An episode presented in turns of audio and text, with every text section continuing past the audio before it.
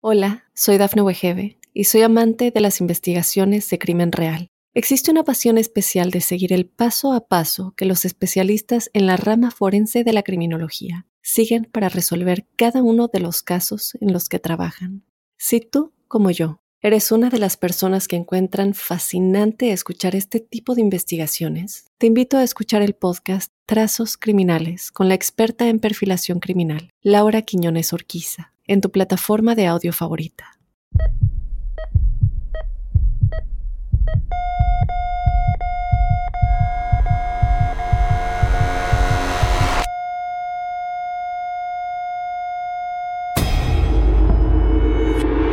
Para muchos en la ciudad que vieron y conversaron con Vicky Dan Jackson, aseguran que ella fue dulce, paciente y de buen corazón. No obstante, para su familia, Jackson era todo menos eso. Era una cara de bebé por fuera, pero un demonio por dentro. Vicky Don Jackson, culpable de matar a al menos 10 de sus pacientes, inyectándolos con mibacurio, una droga que generalmente se usa para detener temporalmente la respiración. Algunos creen que sus matrimonios fracasados y la pérdida de la custodia de sus hijos pudieron haber sido factores que contribuyeron a su decisión de comenzar a matar a sus pacientes. Los enfermos del Hospital General de Nocona, en el estado de Texas, ingresaban por dolencias menores, como dolor en el pie, diarrea o inclusive demencia, pero si caían en manos de Vicky Don Jackson, era muy probable que ya no salieran con vida. No tengas miedo, que ya empezó Crímenes de Terror.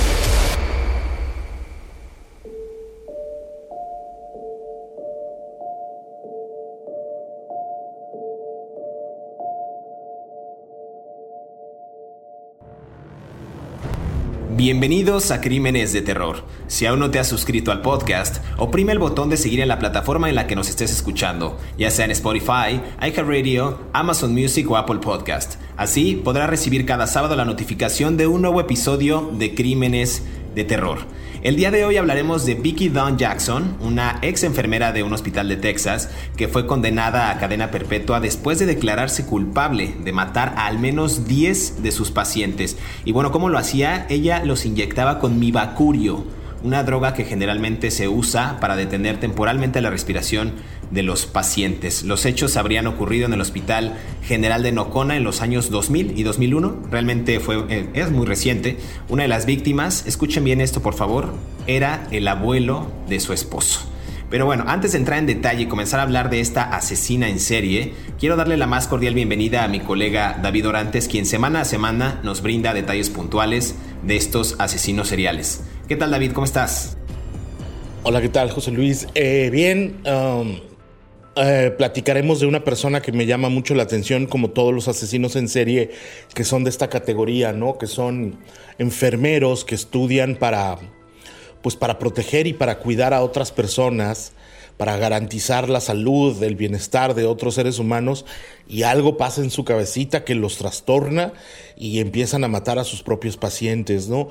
Probablemente sea una de las categorías más singulares dentro de las historias de los asesinos en serie, ¿no? Porque no están motivados por la posesión sexual, por el deseo económico, no sabemos exactamente qué los motiva, ¿no? Eh, ya hemos hablado de alguna otra y también desafortunadamente de Texas, donde yo vivo, entonces, bueno, pues es algo que me toca porque estoy aquí, ¿no? Conozco bien el área donde sucedieron todos estos crímenes, ¿no? Totalmente, cuando propusiste este, eh, a esta asesina serial para abordarla aquí de manera periodística en el, en el episodio de Crímenes de Terror, a mí me me, impactó. Ya habíamos platicado acerca de una, de Kimberly Clark, Science, en, algún momento, pero esta creo que también tiene ciertas peculiaridades en su forma de, asesinar a los pacientes y quizás también otro tipo de motivaciones que, bueno, de ellas ya hablaremos en este, en este episodio. A ver, vámonos, si quieres, David, eh, en la parte de la vida temprana de esta mujer, de Vicky Dunn Jackson. Eh, para muchos en la ciudad que la vieron y conversaron con, ella, que se presentaba como la, enfermera Vicky, aseguran que ella fue dulce, paciente y de buen corazón con ellos, ¿no? No obstante, también para la familia, eh, Jackson era todo menos eso. O sea, decían que ella tenía una cara de bebé eh, por fuera, pero era un demonio por dentro. Ella nació el 11 de febrero de 1966 en el condado de Montage, en Texas, y realmente se sabe poco de su vida pública. Se sabe que era una enfermera vocacional con licencia desde 1989 y que pues empezó a, desde, desde niña, pues eh, se vino a radicar a, Nocona, esta urbe pequeña al norte de Texas, que de acuerdo al censo de población del 2010 es una región realmente eh, muy chica. Viven cerca de 3.033 personas según en esos años y el 90% de estas personas son de origen eh, blanco, de raza blanca. ¿Qué más podríamos decir de esta mujer que se presentaba como, pues como una, una enfermera pues realmente con, una vocación de servicio y en, y en la praxis ya en algún momento empezó a matar gente, David? Bueno, la enfermera Vicky, como bien dices, era una muchacha que tenía una apariencia nítida, muy, era alguien muy cuidadosa de su imagen. En los documentos legales del caso que se pueden consultar, eh, aparece que ella tenía en su ropero de su casa 25 uniformes de enfermera. O sea, usaba uno y tenía los otros 24 listos y limpios y bien planchados que los llevaba a la tintorería local del pueblo eh, para siempre, día tras día, ¿no? Entonces esto nos habla de una personalidad un poco obsesiva, ¿no? Alguien que tiene 25 uniformes de trabajo perfectamente limpios todo el tiempo. Eso nos revela un poco eh, solamente Phileas Fogg, un personaje de la literatura, tenía una secuencia de ropa perfectamente limpia durante mucho tiempo, ¿no?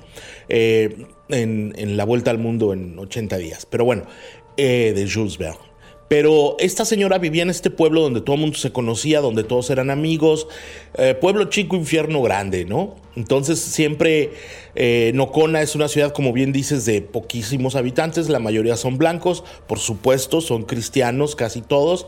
Estamos en, dentro del contexto de lo que se llamaríamos el Bible Belt, una comunidad junto al río Rojo, que es la el, río que divide Oklahoma de Texas, donde los valores del conservadurismo más radical de derecha se han mantenido durante más de 100 años, 200 años, desde la fundación de Texas en 1800, eh, independencia de Texas, en 1836, y, por ahí ah, se ha mantenido, ¿no? Entonces es una comunidad que es, orgullosa de sus valores.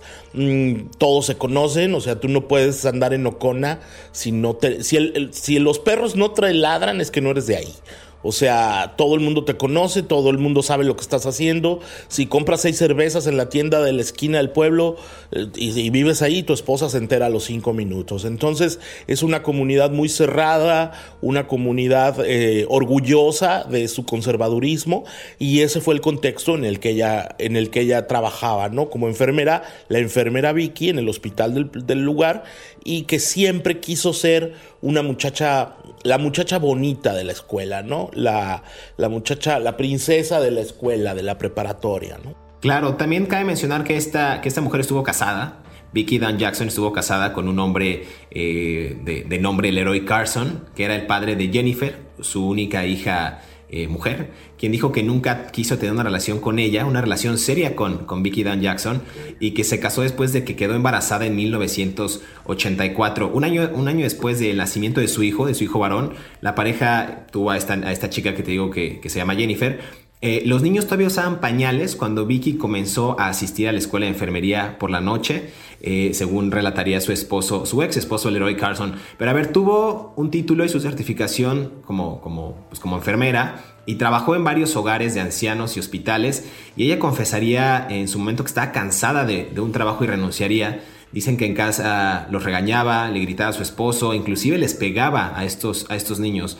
Eh, hablaba con rudeza con ellos y tenía esta mala costumbre de, abofetearlo. Debido a esto, justo a, la violencia que, imperaba en el hogar, el héroe Carson, este, este hombre, decidió divorciarse de Vicky en el, en el 96. Entonces, rápidamente, este ya iba por su tercer matrimonio, inclusive Vicky Dunn Jackson, con, con otro señor, y por ahí me parece que hubo como una, una situación legal porque ella al, momento de, abusar, pues te digo, se junta con Kirk Jackson, con este hombre, y el padrastro abusa de los hijos y es así como como pues, eh, pues, se divorcian estos, esta tercera pareja y bueno, Vicky Dan Jackson queda, queda soltera. Según esto, todos los informes del año 2000 dicen que fue un, pésimo año para, para Kirk, Jackson, este tercer padre, porque perdió la custodia de, de los hijos, un pariente cercano murió e inclusive dicen que Vicky Dan Jackson sufrió un aborto espontáneo después de, de pelear con él. Entonces digo, son varias cosas que ocurrieron en la vida que pudieron haber marcado, no estoy diciendo que sean determinantes para cometer un,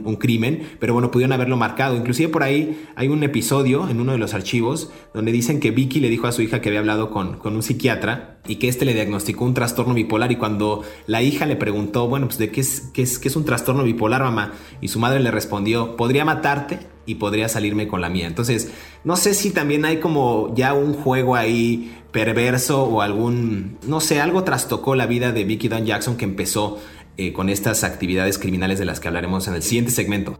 Así es. Eh, bueno, nunca sabremos qué es lo que destapa, cuál es el, el um, el detonador de la, de la mente criminal, ¿no? Ella empezó a matar gente en diciembre del año 2000 y siempre en los Estados Unidos, como ya lo hemos hablado, hay una, hay una cosa que se llama el Holiday Blue, que es la tristeza de Navidades, ¿no? Entonces, ve tú a saber si toda esa combinación de un... Ella no era una muchacha graciada, era una muchacha robusta, aunque habemos algunos a los que nos gustan así, pero el, el este, el, probablemente el entorno social en el que ella vivía, la frustración de, de tener matrimonios mal, mal logrados, eh, de una insatisfacción personal, no ser una mujer agraciada, un poco un trastorno emocional compulsivo, la tristeza navideña que se acercaba, probablemente todo eso fueron este, factores que fueron envolviéndola hasta tomar la determinación de matar a su primer paciente, ¿no? Con esa sustancia química médica que es impronunciable y que solo tú puedes decir. Pero Mi bacurio. Está bien, David. Vamos a, mi, bacurio. Vamos a escuchar el segmento que preparamos para ustedes y regresamos para hablar de Vicky Down Jackson, que fue conocida también como, como el ángel de la muerte, pero una mujer que realmente no sabemos qué, qué trastocó su psique, sus emociones para cometer estos actos delictivos inyectándoles mi bacurio a sus pacientes en este hospital de Nocona. Volvemos.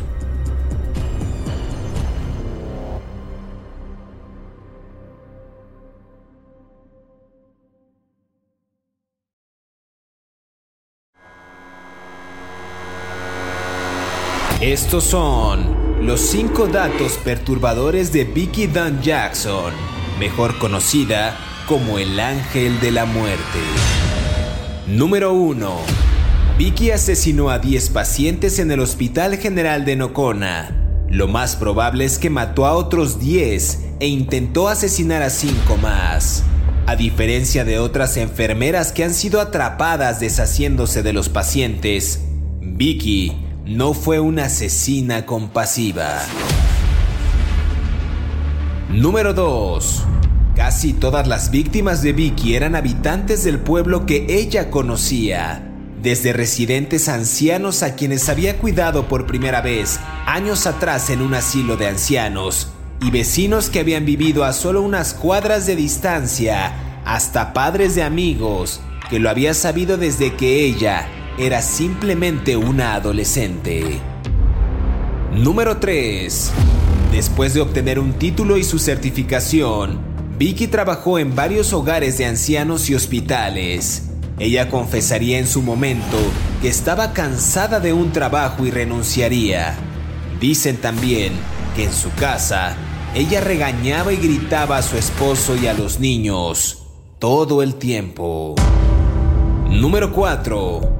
Entre diciembre del año 2000 y febrero del año 2001, el Hospital General de Nocona registró un aumento inusualmente grande de muertes de pacientes, los cuales tenían entre 65 y 100 años de edad y habían estado previamente en condiciones saludables. La principal sospechosa, nuevamente Vicky Down Jackson.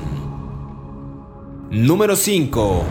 Al final, Jackson no impugnó los 10 cargos de homicidio capital que le fueron impuestos, aceptando los términos de la cadena perpetua a cambio de evitar un juicio conjurado y que su hija testificara en su contra.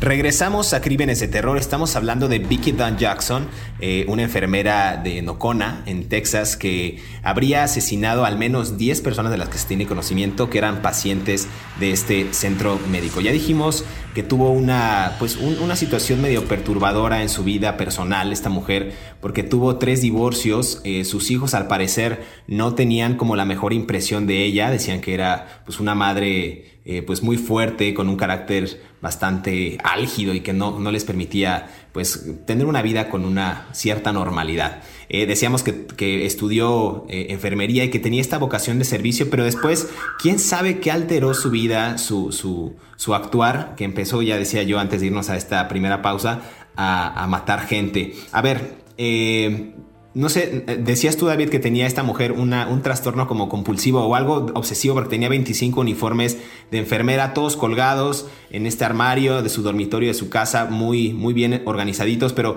¿qué más podríamos saber de esta mujer? También decían que iba a un Dairy Queen local antes de comenzar su turno y siempre iba vestida impecable, comía este, cuidadosamente en, una, en un rincón, su cabello estaba súper bien cepillado. Entonces, era una mujer que realmente tenía esta vocación, pero ¿Qué podemos decir de ella? Porque no sabemos cómo, cómo empezó a matar gente. Pues no lo sabemos, solo ella lo sabrá. No, eh, pero mira, la gente que trabajaba con ella decía que era una enfermera muy, muy diligente, ¿no? Eh, hay algunas declaraciones de sus compañeros de trabajo que, y sus superiores en el hospital. A ver, el Docona General Hospital no es un hospital como, ¿qué te digo? Como el Methodist de Houston. O sea, es un edificio de dos pisos con 10 pacientes. ¿No? O sea, es el único hospital del pueblo y para la gente de los ranchos que vive los alrededores. O sea, no, no es un hospital en donde vayan a hacer una lobotomía, pues, ¿no? O sea, es un hospital para cortaduras, una picadura de serpiente, o este, es un hospital de rancho, pues, de pueblo, ¿no? Entonces, ella siempre era muy diligente con todos los pacientes que estaban ahí. Eh, si su jefa de enfermeras le decía, oye, atiende a fulano, ella lo hacía, iba, incluso ella se presentaba siempre como la enfermera Vicky, y cuando no tenía responsabilidades en sus pausas de trabajo, lo que ella hacía era que se ponía a leer libros de enfermería. ¿no? Ella estaba muy dedicada a cuidar a su formación como enfermera. Entonces realmente eh, nunca vamos a saber qué pasó aquel diciembre, 11 de diciembre del año 2000, que mató a una primera persona con, el, con la sustancia esa, es impronunciable, ¿no? Tenía 34 años, era... Eh, una mujer en, que estaba entrando en la edad media, donde más, eh, donde las mujeres tienen un gran porvenir, pueden hacer muchas cosas, y empezó a inyectarles esta, el mibicurio, este que me dices que, que es una sustancia que los paraliza el sistema nervioso, el sistema respiratorio, y no, nunca sabremos por qué, ¿no? Eh, algo pasó eh, en su mente que se hartó de su vida y decidió que la mejor manera era matar gente, ¿no? Para hartarse de la gente también. Claro, sí, bien dices tú que desde el 11 de diciembre eh, del año 2000 hasta el 18 de febrero del 2001, según estos agentes del orden que después harían una investigación más meticulosa del caso, vi que asesinó a 10 pacientes en el Hospital General de Nocona. Pero a ver, este hospital, ya lo decías tú, era de los más pequeños del estado. O sea, en, un día cualquiera rara vez habría, ¿qué te gusta? 15 pacientes repartidos en estas 18 habitaciones que tenían un solo pasillo. Eh, o sea, no era, no era el gran hospital, o sea, no era un, hospital de, pues de grandes especialidades o demás, ¿no? Al comienzo de su turno, eh, Vicky aseguraba pues, que visitaba a todos los pacientes, se presentaba como la enfermera eh, Vicky y si necesitaban algo, pues los, los revisaba con, con, pues, con regularidad en la noche y durante sus descansos, ya lo decías tú, leía libros de enfermería. O sea, era realmente una mujer, una mujer dedicada. A ver, hay algo que tenemos que tener en claro. Las 10 víctimas eh, que, que mató esta señora, todos eran ancianos. ¿No? acuérdate que ella le gustaba todo lo que era hermoso. Y la ancianidad, la vejez, es muy complicado ser hermoso porque pierdes las capacidades motoras, pierdes las capacidades intelectuales, pierdes las capacidades de conocimiento, te enfermas, este, ya no tienes muchas personas, ya no tienen control de sus esfínteres a esas edades. Ella, la primera víctima que mató, yo creo que tenía un resentimiento. Tenía un resentimiento, o sea, estoy especulando, pero yo creo que tenía un resentimiento con ese tipo, con la vejez, con ella no quería llegar a eso, o pensaba que de alguna manera estaba aliviándoles la vida a estas personas al matarlas también, ¿no? Esa es otra lectura. La primera víctima fue Donna Alice Jennings, que tenía 100 años. Ahora, las personas del norte de Texas son muy longevas, pero porque tienen una vida muy activa. Son gente que camina mucho, que trabaja en los ranchos, que está hecha a hacer sus propias comidas, sus propias salsas. No son gente que va al supermercado a comprarse algo. No son gente que se les descompone el carro y le hablan al mecánico. Ellos lo arreglan, incluso las mujeres. Entonces son gente que llega a grandes edades, muy longevos, muy activos. Entonces, todas las víctimas de Vicky no tenían antecedentes previos de, aunque estaban ancianos, tenían los, las características propias de la vejez, que hasta las tengo yo, pero ellos no las tenían, ¿no? Este, ellos no las tenían de manera muy pronunciada. Entonces, eso propició una investigación de los Texas Rangers que los Texas Rangers son la policía estatal de Texas, ¿no? Son los como la policía investigadora del estado. ¿No? Dependen del Departamento de Seguridad Pública de Texas. Y fíjate, curiosamente, casi todas las víctimas de Vicky eran, pues, justo habitantes del pueblo que ella conocía. O sea, desde residentes ancianos, que ya lo decías tú, a quienes había cuidado por primera vez eh, años atrás en este asilo de ancianos en el que laboraba, y también vecinos que habían vivido a solo unas cuadras de distancia eh, de, su casa, hasta padres de amigos que lo había sabido desde que era una adolescente. Es decir, esto era totalmente un, tema que sí tenía que ver con alguien que ella conocía. O sea, era, le inyecto cloruro de mi bacurio a un adolescente con gafas que iba a la escuela secundaria con ella, ¿no? O le inyecto mi cloruro de bacurio a una mujer delgada y sexy de su misma edad que frecuentaba un club nocturno de estos country western al que también Vicky iba. Entonces, era, era quizás una metodología o era una un modus operandi recurrente. Es decir, esta escena pudo haber sido sacada directamente de una película de terror porque, a ver, en algún momento asesinó al abuelo de su propio esposo.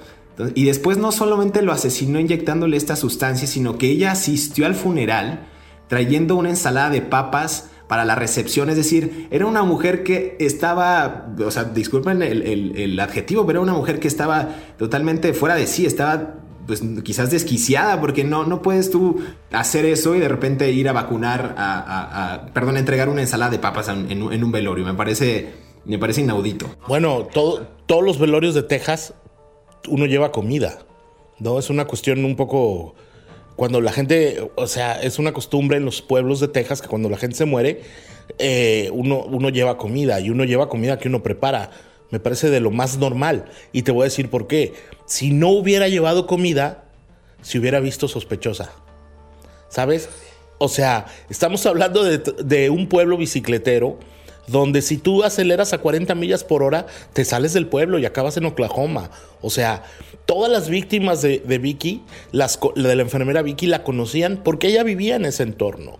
¿no? Entonces, cuando tú, cuando tú haces esta reflexión tan interesante, vista desde afuera, de cómo es posible que haya llevado ensalada de papa al velorio de la señora que ella mató, de la persona que ella mató, es que si no lo hubiera llevado, se hubiera visto mal en el contexto del pueblo. Porque las tradiciones culturales de Texas son esas. Entonces, todas las personas que fueron tenían que llevar un plato de comida. Y por supuesto, la ensalada de papa es una cosa de tejana, es una cosa maravillosa, ¿no? Pero bueno, eso es otra conversación culinaria que no vamos a tener aquí. Los, los residentes de Nocona no, no, han podido explicar hasta, hasta el momento por qué una enfermera justo tan mansa, de modales suaves, sin antecedentes de comportamientos violentos, pues pudo haber causado tantos estragos en esta pequeña ciudad. Decías de Donna Alice Jennings, esta mujer de 100 años que fue asesinada el 11 de diciembre del año 2000, pero también hubo otras personas que pues, eran sexagenarios. Sanford Braid Mitchell, igual 62 años, que fue asesinado el 20 de diciembre del año 2000. James Wesley Gore, de 80 años, que fue asesinado el 29 de diciembre. A ver, estamos hablando de un periodo de tiempo muy corto, o sea, era muy poco el tiempo que, eh, que ella tuvo y que ella también dedicó para asesinar a estas personas. Jimmy Halder el 7 de, enero del año 2001. Dorothy Jane Vandenberg, igual 7 de enero del año 2001. Al menos dos asesinatos en este día. A ver, es una persona y una mujer que tenía realmente esta intención de acabar con, con las personas, quizás por, por este resentimiento, por algo que hasta el momento, pues yo creo que no, que no logramos descifrar. David, antes de continuar, vamos a escuchar esta cápsula que preparamos para ustedes y regresamos para seguir hablando de Vicky Dawn Jackson aquí en Crímenes de Terror.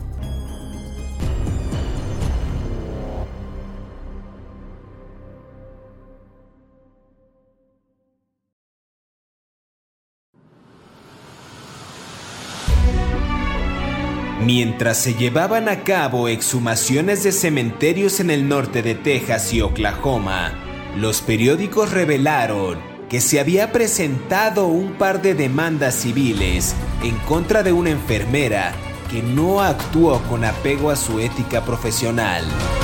El nombre de la sospechosa, nuevamente Vicky Down Jackson. Continúa escuchando su historia aquí en Crímenes de Terror.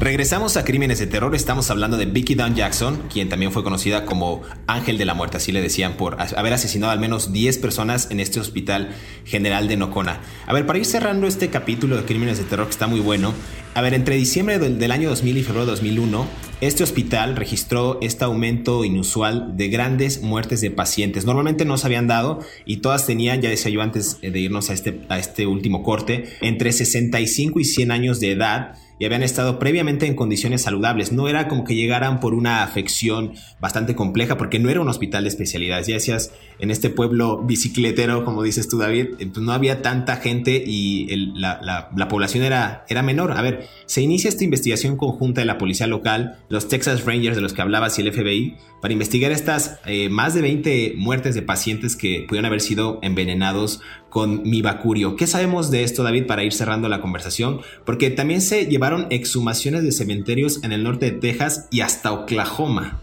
Sí, bueno, lo que pasa es que los las familias de los pacientes empezaron a dar cuenta que era muy extraño que se hubieran muerto sus ancianitos por, por súbitamente, ¿no? De repente. Entonces, pues el patólogo del pueblo, el médico del pueblo que certificaba las muertes, no estaba capacitado para rastrear eh, un envenenamiento con la sustancia esa imposible de decir. Entonces, el, los familiares de las tres primeras víctimas hablaron con Chris Hamilton, que por entonces era el, alguacil del condado de Montague, eh, o Montage, eh, como se diga, para decirle, oiga, esto está muy raro. Y fue cuando él le pidió asistencia, porque esto rebasaba sus capacidades como policía, le pidió asistencia a los Texas Rangers y ellos a su vez le pidieron asistencia al FBI porque algunos de los muertos habían fallecido en Oklahoma, ¿no? Entonces los habían enterrado en Oklahoma. Entonces el FBI tiene jurisprudencia interestatal. Entonces ellos empezaron a investigar a todos los cadáveres, los, los, exhumaron, hicieron otras autopsias y se dieron cuenta que todos tenían la misma sustancia, esa imposible de decir, el, el mimbacurio ese o como sea, eh, y, los, y empezaron a investigar y empezaron a darse cuenta que cuando todos habían muerto, la enfermera Vicky estaba de guardia. Entonces, eso fue lo que atrajo las miradas sobre ella. Ahora, era un hospital pequeño, es un hospital, ya lo hemos hablado, es un hospital de dos pisos, no, no, no es una gran sala de, de ¿cómo se dice?, de, de, un osocomio gigante donde haya un control muy estricto sobre las medicinas, ¿no? Yo me imagino que, que como en las cuestiones de pueblo, si tú dices, oiga, necesito esto, pues vas y lo agarras. Entonces, ella tenía acceso a los fármacos, al departamento de farmacología pequeñito, entonces ella podía disponer de la sustancia en el momento en que ella quisiera. En julio del 2000, el 17 de julio del 2002, cuando anuncian que la detienen, que la van a detener, y que eh, en una conferencia de prensa los medios de comunicación van a la casa de la familia de Vicky Don Jackson y entrevistan a su hija, Jennifer Carson, que entonces tenía 18 años. Y Jennifer Carson le dice a los periodistas, y está recogido en un cable de la agencia Associated Press, le dice, yo no sé si mi mamá es culpable o no, pero es capaz de matar a alguien. La propia hija se lo dijo a los periodistas. Y es cuando ella refiere esta frase muy famosa que tú acabas de decir hace rato. Decía, ella tenía cara de bebé por fuera, pero era un demonio por dentro, ¿no? Entonces, eh, ellos empiezan a investigar. Y cuando, ahora sí que moving forward, avanzando rápido la cinta, ella nunca aceptó los asesinatos. Ojo, ¿eh? Ella nunca se declaró culpable. Ella se declaró no culpable todo el tiempo. Está condenada, pero ella nunca dijo que lo hicieran. Las pruebas evidencian que lo hizo pero ella jamás lo ha aceptado hasta ahora. ¿eh? Claro, yo te hablaba de estas justo exhumaciones en cementerios al norte de Texas y de Oklahoma, y justo los, los periódicos revelaron después que se había presentado una demanda civil en nombre de un paciente de polio, este Donnelly Reid, de 61 años, quien justo afirmó que una de las enfermeras, Vicky Don Jackson, le había inyectado esta, esta droga, mibacurio, en su tubo intravenoso. Aquí eh, él tuvo la mala experiencia, pues gracias a, pues a, esta enfermera, pero también tuvo la fortuna de haber tenido la ayuda de otra, de otra persona. Eh, y de hecho, él fue el que, el que, pues el que también accionó parte de estas alarmas para que pudieran capturar a la, a la persona. También hubo otro, otro, otro caso, si bien este Reed sobrevivió a esta terrible experiencia, eh, también moriría este personaje dos meses después de, una neumonía. Pero a ver, una semana después de esto, los hijos de Boyd Bruce Burnett, otro, otro paciente de 87 años, presentaron otra demanda alegando que esta mujer les había inyectado una droga sin receta que luego resultó en la muerte de este paciente justo el día de Navidad, el 24 de diciembre del año 2000. A ver, estos dos casos también son, son relevantes porque hablan de que esta mujer pues tenía ya varios, o sea, ya le estaban buscando, ya tenía varias, varios antecedentes de, pacientes que, pues que no estaban conformes o que no estaban a gusto con el trato que había recibido. Yo no sé cómo se fue trastornando la historia de esta mujer Primero, al ser una, una, persona con vocación de servicio y al final, pues ser una de los, uno de los referentes ahorita en la historia de Estados Unidos de, personal médico, siendo que estamos en plena pandemia de COVID-19, por ejemplo, eso hubiera sido un audito en estos tiempos, pero en ese momento era, era lo que a ella le tocó vivir y empezó con estas muertes y con este declive también de su carrera criminal, David. Mira, es muy complejo. yo creo que hay una cuestión, es multifactorial todo lo que sucedió, ¿no? Esta mujer eh, estaba resentida con su pueblo, estaba resentida con su vida, estaba enojada con el mundo, eh, los matrimonios fallidos, los, no era una mujer agraciada, en un pueblo donde las apariencias eran importantes. Acuérdate que ella se, se preocupaba mucho por, por su imagen, ¿no? Mm, yo creo que es multifactorial lo que sucedió. David Burns, que era un agente del FBI que trabajó en la investigación, dijo que él entrevistó a, otros empleados del, hospital, del Nocona eh, General Hospital, que como te dije era de 45 pacientes, y que ella estaba, por momentos ella se enojaba con los pacientes cuando otros enfermeros se mostraban amables con los mismos pacientes. Entonces es una cuestión muy complicada. Yo creo que mm, también hay un caso de irresponsabilidad del propio hospital que permitió que una persona tuviera acceso a una sustancia eh, letal, como el, el, mibricón ese que, que, no se puedo decir, este, y sin controles, ¿no? Porque después descubrieron durante la investigación que dos meses antes de que la primera víctima muriera, la señora de 100 años, ya se estaba este, desapareciendo el, el, el vibracom ese, o como se diga, del hospital. Entonces, hay una omisión del hospital para cuidar las sustancias letales que estaban prácticamente a disposición de cualquiera, ¿no? Claro, a ver, después esta mujer es despedida del, hospital y encuentra también un trabajo en una tienda de comestibles local donde finalmente es arrestada, me parece que el 16 de julio del año 2002, y es acusada de estos cuatro asesinatos capitales según las autoridades es puesta en prisión preventiva justo a la espera de, un juicio y le, fijan esta fianza en 2 millones de dólares mientras que las autoridades siguen buscando y exhumando estos cuerpos que te decía. Su juicio estaba programado para octubre de 2004 y se emitió una orden de silencio sobre el caso. Eh, por ahí ya después le, pusieron un, aumento en la fianza de, dos, de estos 2 millones a 6 millones. Entonces, eh, el primer juicio fue nulo pero ya en el, en el segundo ya se, se, fijó pues bien esta, esta condena. Y el primero fue nulo y, voy a destacar esta parte nada más porque el fiscal en ese momento eh, me parece que se llamaba Ralph Guerrero le dijo a los, a los miembros del jurado que, que Vicky Don Jackson eh, pues había tenido estos matrimonios fracasados y que la pérdida de la custodia de sus hijos pudieron haber sido factores determinantes para cometer todos estos asesinatos. Y entonces quizás en este, en este tema del juicio viciado fue cuando pues tuvieron que rehacer este juicio y, y finalmente pues ya imputarle estos 10 cargos de homicidio capital, que ella terminó aceptando estos términos también de la, de la cadena perpetua, David. Sí, eh, son varias, ¿no? Cadenas perpetuas, son 10, ¿no? Cadenas perpetuas eh, que tiene, o sea que cuando se muera y si sucede que en el último aliento de vida resucita, se va a quedar otra vez a vivir ahí, ¿no? Eh, ella está en la Gatesville, um, Texas, la prisión de máxima para mujeres condenadas a cadena perpetua o condenadas a pena de muerte. Es la Crane Unit, la Christian Melton Unit, que es una prisión solo para mujeres. Eh, por supuesto no tiene acceso, aunque sea enfermera, no tiene acceso a todos los recursos médicos del hospital, ¿no? De, la cárcel. Eh, no es una persona que dé problemas en su registro dentro del Texas Department of Criminal Justice. Mm, aparece como una ah, reclusa de baja intensidad. Eso quiere decir que no, no causa problemas. Está está, entra en su celda, sale, hace sus actividades y no se mete con nadie. Entonces, este, bueno, pues ah, sería maravilloso poderla entrevistar y saber qué fue lo que la motivó a hacerlo. Mm, pero pues solo ella lo sabrá. Una mezcla de resentimiento, de desprecio por la vejez, de desprecio por su propio pueblo, de desprecio por sus vecinos. Tú bien decías, mató a muchas personas que eran conocidas de ella. A lo mejor era su venganza contra el pueblo, ¿no?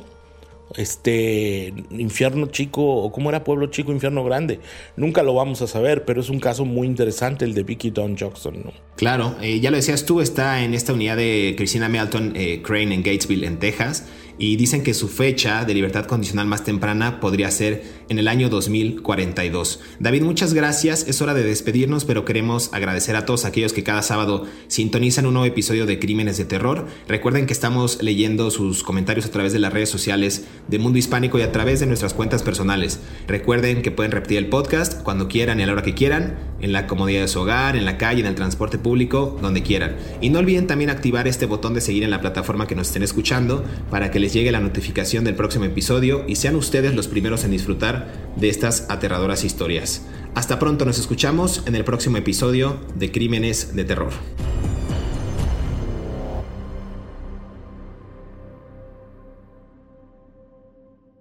Hola, soy Dafne Wegebe y soy amante de las investigaciones de crimen real. Existe una pasión especial de seguir el paso a paso que los especialistas en la rama forense de la criminología siguen para resolver cada uno de los casos en los que trabajan. Si tú como yo, eres una de las personas que encuentran fascinante escuchar este tipo de investigaciones, te invito a escuchar el podcast Trazos Criminales con la experta en perfilación criminal, Laura Quiñones Orquiza, en tu plataforma de audio favorita.